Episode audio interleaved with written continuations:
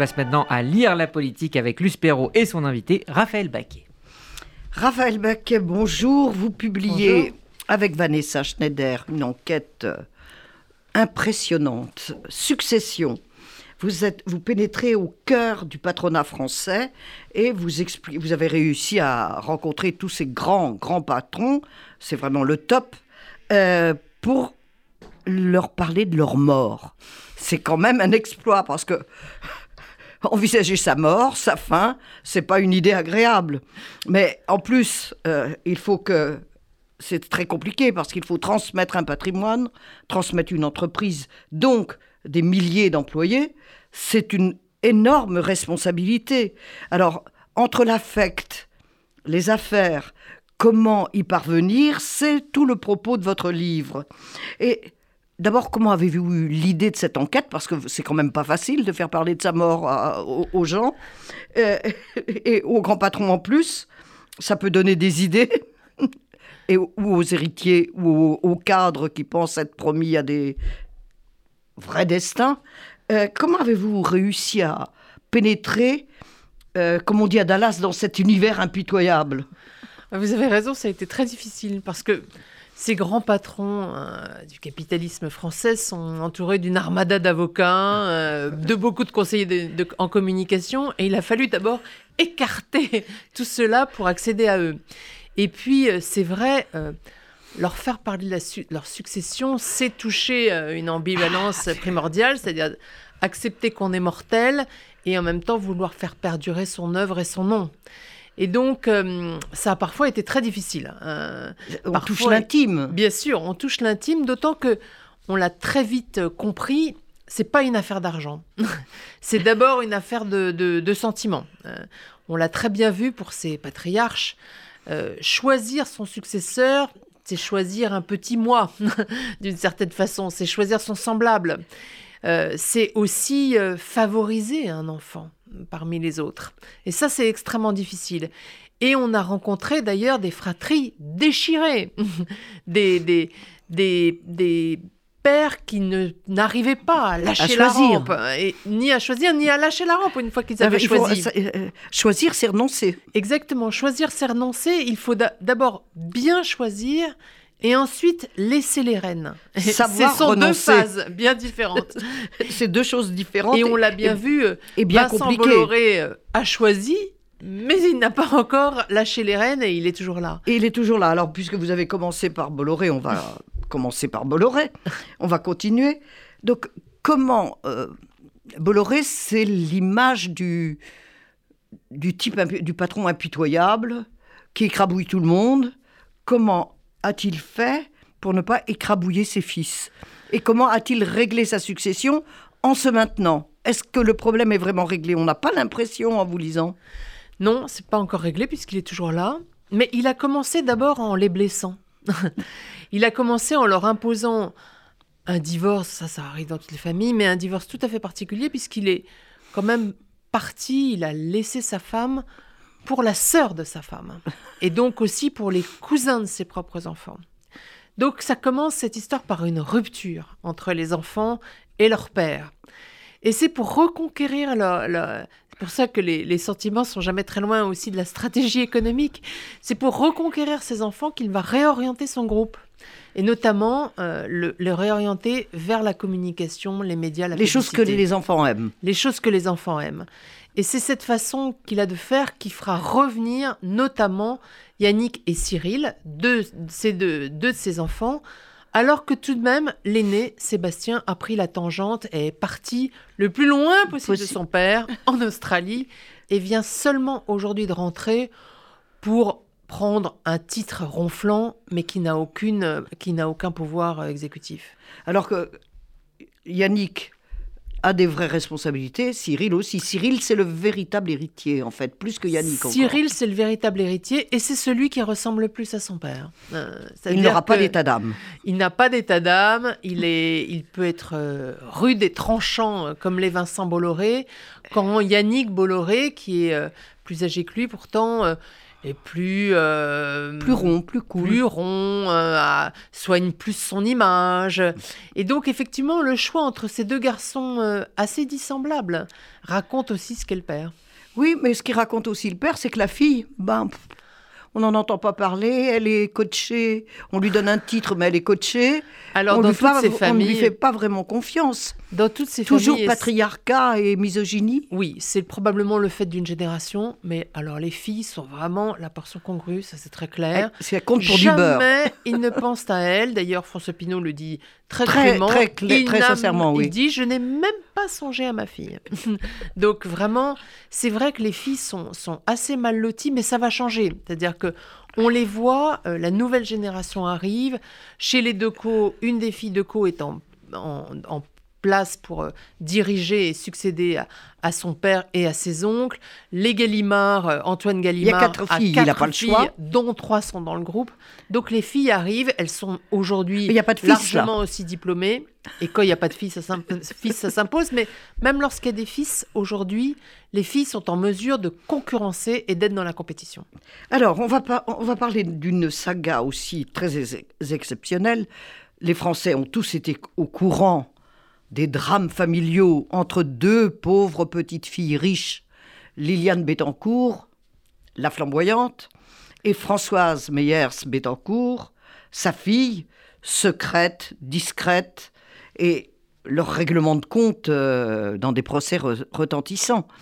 Là, il semble que tout se soit aplani, mais euh, elles ne sont pas les vraies patronnes du groupe. Est-ce que c'est la raison pour laquelle les choses se sont, ont pu se régler aussi simplement Il n'y a pas d'homme dans la famille. Non, et elles n'ont jamais assumé le pouvoir. Mais ça n'a pas empêché leur conflit d'être très aigu et très violent. Euh, oui, c'est vrai que euh, d'emblée, après euh, Eugène Schuller, qui était le fondateur du groupe L'Oréal, sa fille n'a jamais dirigé. Elle incarnait le groupe, elle, elle le représentait très volontiers, euh, mais d'une façon plus mondaine que, que véritablement Bah, stratégique. L'époque correspondait aussi à ça. Bien sûr, l'époque correspondait à ça, mais elle n'a même jamais eu le désir de, de, de diriger réellement. Donc, en revanche, elle était au conseil de surveillance et elle avait une voix importante. Sa fille suit le même chemin. Le problème, c'est que ces femmes sont très dissemblables, au fond. Euh, D'abord, Liliane Bettencourt n'a probablement pas été une mère très aimante. Elle-même avait perdu sa mère euh, tôt, et donc c'est une Et mère un père loin, lointain et un père occupé aux affaires. lointain. C'est une femme euh, magnifique, splendide, mondaine, euh, qui vit euh, Courtisée. courtisée. euh, elle est absolument à l'aise dans la société.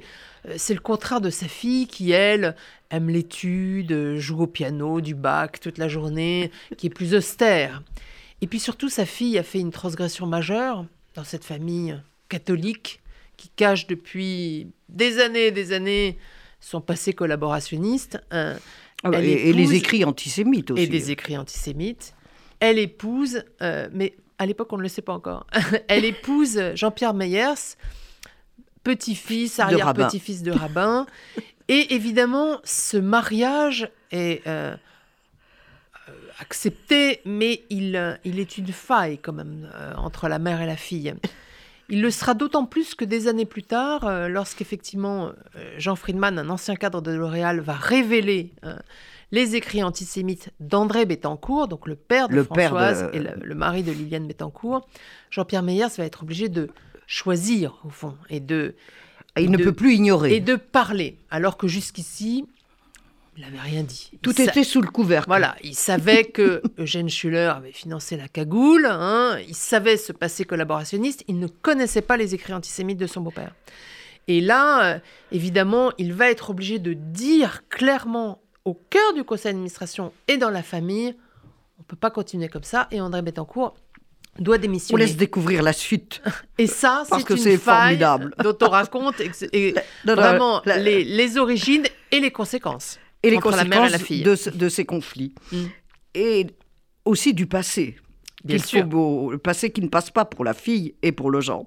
C'est très important. Alors, on va, euh, on va aborder une autre façon de, régler sa succession. Francis Bouygues, le big patron du bâtiment, celui qui a racheté TF1, Francis Bouygues avait été, s'était convaincu qu'il avait réglé tout en euh, désignant son fils aîné comme successeur. Pas, de- pas de chance, ça n'a pas marqué, mais de la faute de Francis. Oui, alors En ce qui- gros. là, ce qui est intéressant, c'est que Francis Bouygues choisit, organise, mais il se trompe d'héritier. il choisit, il choisit son aîné, celui qui lui ressemble, qui a fait les mêmes études que lui, qui a le même caractère, euh, à la fois en couleur et assez tranchant, il faut bien le dire. Et il fait d'abord une première erreur, c'est qu'il lui offre de partager son bureau. Donc autant dire qu'il lui fait de la place, mais il ne lui cède pas la place. sous Donc, haute surveillance. sous haute surveillance. Et en fait, assez vite, le père et le fils se heurtent. Et là, c'est vraiment euh, d'une violence inouïe, hein, inouïe, au point que Francis Bouygues renvoie son fils, qui était pourtant en passe de, de prendre euh, vraiment les rênes de la, de la société. Et il va choisir son contraire, c'est-à-dire le petit dernier, Martin, celui qui n'a même pas son effacé, bac. plutôt. Effacé, bonhomme, un caractère assez jovial. Celui qu'on bon. regardait pas. Non, que personne n'imagine en tout cas à ce haut poste. Et Martin est plus habile que son frère aîné, c'est-à-dire que Martin a bien compris qu'il ne fallait pas euh, heurter son père, qu'il fallait lui laisser une place. Donc il lui laisse ce bureau. À chaque euh, grand événement de l'entreprise, c'est Francis Bouygues qui est mis en avant. Il, euh, dépêche un sculpteur pour faire sculpter sa statue. Bref, il rend hommage à ce père qui ne veut pas laisser les rênes. Et c'est de cette façon qu'il va s'imposer, et avec euh, éclat, puisqu'il va faire absolument Bah. prospérer l'entreprise et sera euh, un héritier tout à fait valable et, et- et- et avec succès. Et il a écarté sa sœur aussi, trop flamboyante. Alors trop- après, trop la visible. fratrice des chiens. Là, il y a quand même la fille, elle est toujours balayée, Et- mais en association quand même avec son autre frère Olivier. Ce tandem est très étonnant. Oui, là c'est intéressant, c'est C'est C'est c'est une vraiment alliance. très étonnant là, la famille Bouygues. C'est une alliance entre deux frères contre les deux autres. C'est-à-dire contre Nicolas, l'héritier déchu, et contre Corinne Bouygues, qui est euh, la fille qui pouvait aussi prétendre. Elle a d'ailleurs un poste très important à TF1 et elle pouvait prétendre à, en tout cas, un poste de haute responsabilité. Elle était haute en couleur. Bien sûr. Mais là, effectivement, euh, Martin Bouygues, sous ses dehors, euh, bonhomme, euh, il a quand même le sens du pouvoir et il va les écarter impitoyablement, au point qu'aujourd'hui, euh, la fratrie est déchirée et ne se parle plus. J'avais raison, impitoyable. Oui, Comme c'est- terrible. Alors, il y a euh, une autre euh, famille, euh, c'est l'homme le plus riche du monde, je crois maintenant, Mm. c'est Bernard Arnault. Bernard Arnault, grande famille du Nord, récupère l'empire Boussac, devient l'homme d'affaires que l'on sait. Et alors lui, Bernard Arnault, il a coaché ses fils comme des étalons. Oui, c'est Bernard C'est- Arnault. C'est très étonnant cette manière. C'est celui qui indéniablement s'intéresse le plus À l'éducation, à ses enfants. Il s'y intéresse, euh, à- il s'est intéressé à leur éducation scolaire, intellectuelle. Il s'est aussi intéressé, c'est le seul d'ailleurs qui parle de psychologie, de psychanalyse, il s'est aussi intéressé à leur équilibre psychologique. Euh, au moyennant quoi, euh, les cinq enfants n'ont jamais pu échapper à l'attraction du férule, père. Voilà, ils sont, ils sont tous les cinq dans le groupe, ils sont tous les cinq destinés à euh, y faire leur carrière professionnelle, sinon à le diriger. Un seul probablement se distinguera. Et le père les a façonnés tels qu'il voulait qu'ils soient. hein. Il les a effectivement entraînés comme des chevaux de course, surveillant leurs études très concrètement. hein. C'est Ah oui. vraiment le Les seul maths, les maths, patron. les maths, Polytechnique en, en ligne. C'est le seul patron que nous ayons vu euh, ainsi, hein, qui vraiment faisait faire les devoirs à ses enfants, les a effectivement dressés pour qu'ils fassent les plus grandes écoles, et notamment Polytechnique, celle qu'il avait faite lui-même, et qui, est, qui reste son grand modèle, une forme de religion euh, des grandes écoles, comme en partage une partie de l'élite française. Ben, euh, c'est important parce que ça fait partie du, du profil Polytechnique. C'est là où on recrute l'élite de la nation. Oui, c'est vrai, mais la plupart de ses héritiers ne s'embarrassent pas forcément Ah des bah. diplômes. hein. Ils n'ont peut-être pas besoin. Ils n'en ont pas besoin. Et souvent, euh, lorsqu'ils ont des diplômes, ils ont, ils ont surtout des cours de, de, de management de haut vol grâce au cadre du groupe qui les, généralement les parraine. Chez Bernard Arnault, il y a quand même l'idée que le diplôme vous offre une légitimité. Il y a un côté méritocratie quand même qui compte, Oui, qui compte. qui, qui n'existe pas toujours dans les autres grands patrons que vous avez Exactement. visités. Alors, tous ces enfants n'ont pas passé des concours ultra difficiles comme Polytechnique, mais enfin, ils sont tous assez quand même largement diplômés. Et ça donne une, une, une vision de la, la, la hauteur de l'exigence de leur père. Alors, dans la saga Arnaud, quand même, je voudrais qu'on souligne la réussite d'Antoine, qui a su imposer à ce père inflexible qui il était et réussir. Antoine, c'est celui qui justement déroge au modèle paternel. hein. D'abord, il est littéraire. Ensuite, il n'est pas non plus un foudre de guerre dans les études. Il est assez dilettante. Il est un superbe joueur de poker, mais pas un très grand euh, étudiant euh, sérieux. Et il va imposer euh, cette espèce de sens de la communication qui est le sien à son père. Et finalement, son père va lui trouver une utilité dans le groupe. Et c'est effectivement celui qui assumera l'image du groupe et la com de, de, de LVMH. Et qui la représente très bien. Oui, en tout cas, il le fait. Il a, il a imposé son profil. Et le père a accepté. C'est quand même un père aussi intransigeant. C'est une prouesse. C'est une succession réussie. Alors, un qui se préoccupe pas de sa succession quand même, c'est le parrain du cinéma français, Jérôme Sédou. Après lui, le déluge, dites-vous. Ah oui, non, mais là, c'est vraiment. Alors, un modèle. C'est de- un cas, hein. C'est un cas, c'est un modèle d'autocrate aussi. hein. Vous qui aimez la politique, Luce, euh, il, a, il a tout à fait le profil des, des- des- des grands autocrates. Et, et vraiment, on le voit bien, il a huit enfants. Donc il pourrait avoir le choix. Or, aucun d'entre eux n'est à sa hauteur, juge-t-il. D'abord, il ne les a pas fait rentrer dans le groupe. Il ne les a pas euh, encadrés ni formés. Bref, il n'a pas choisi ses héritiers au sein de sa progéniture, mais il n'a pas choisi non plus d'héritiers au sein de ses cadres. C'est-à-dire qu'à chaque fois qu'il a nommé un directeur général, qu'il l'a élevé et que celui-ci pouvait s'imaginer prétendre prendre la suite, Il l'a. il l'a licencié, mais d'une façon incroyablement brutale au sein de, de, de, Pathé. On appelle ça les exécutions capitales. C'est vous dire à quel point tout le monde est terrifié.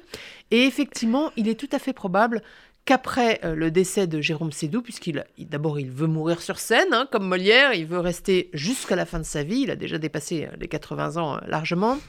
Euh, Mais il, est reste bon pied, bon oeil. hein. il est bon pied bon oeil, mais enfin, il est probable qu'après sa mort, le, le groupe sera vendu. Oui. Donc, il- préfère ça plutôt que de faire perdurer son nom, lui qui était lui-même un héritier hein, de la famille Schlumberger. Oui. Alors, on va, on va aller- essayer d'aller très vite parce qu'on me fait signe qu'il va falloir euh, rendre l'antenne. Bon, vous évoquez les Muliez que les gens, les Français ne connaissent pas. Il faut qu'ils lisent votre livre pour Ils connaissent leurs découvrir enseignes, au champ. qui, au champ, Décathlon, le roi Merlin, Boulanger, enfin. Ouais. Il n'y a pas besoin de citer tout- toutes les, pro- les, les grosses affaires dont ils sont propriétaires. Les Peugeot, ça parle à tout le monde, mais ils, ils ne sont plus dans le, à la tête de l'entreprise. Les Decaux, c'est une réussite fantastique Ouais. et à souligner. Les seuls les qui trois fils qui travaillent merveilleusement ensemble.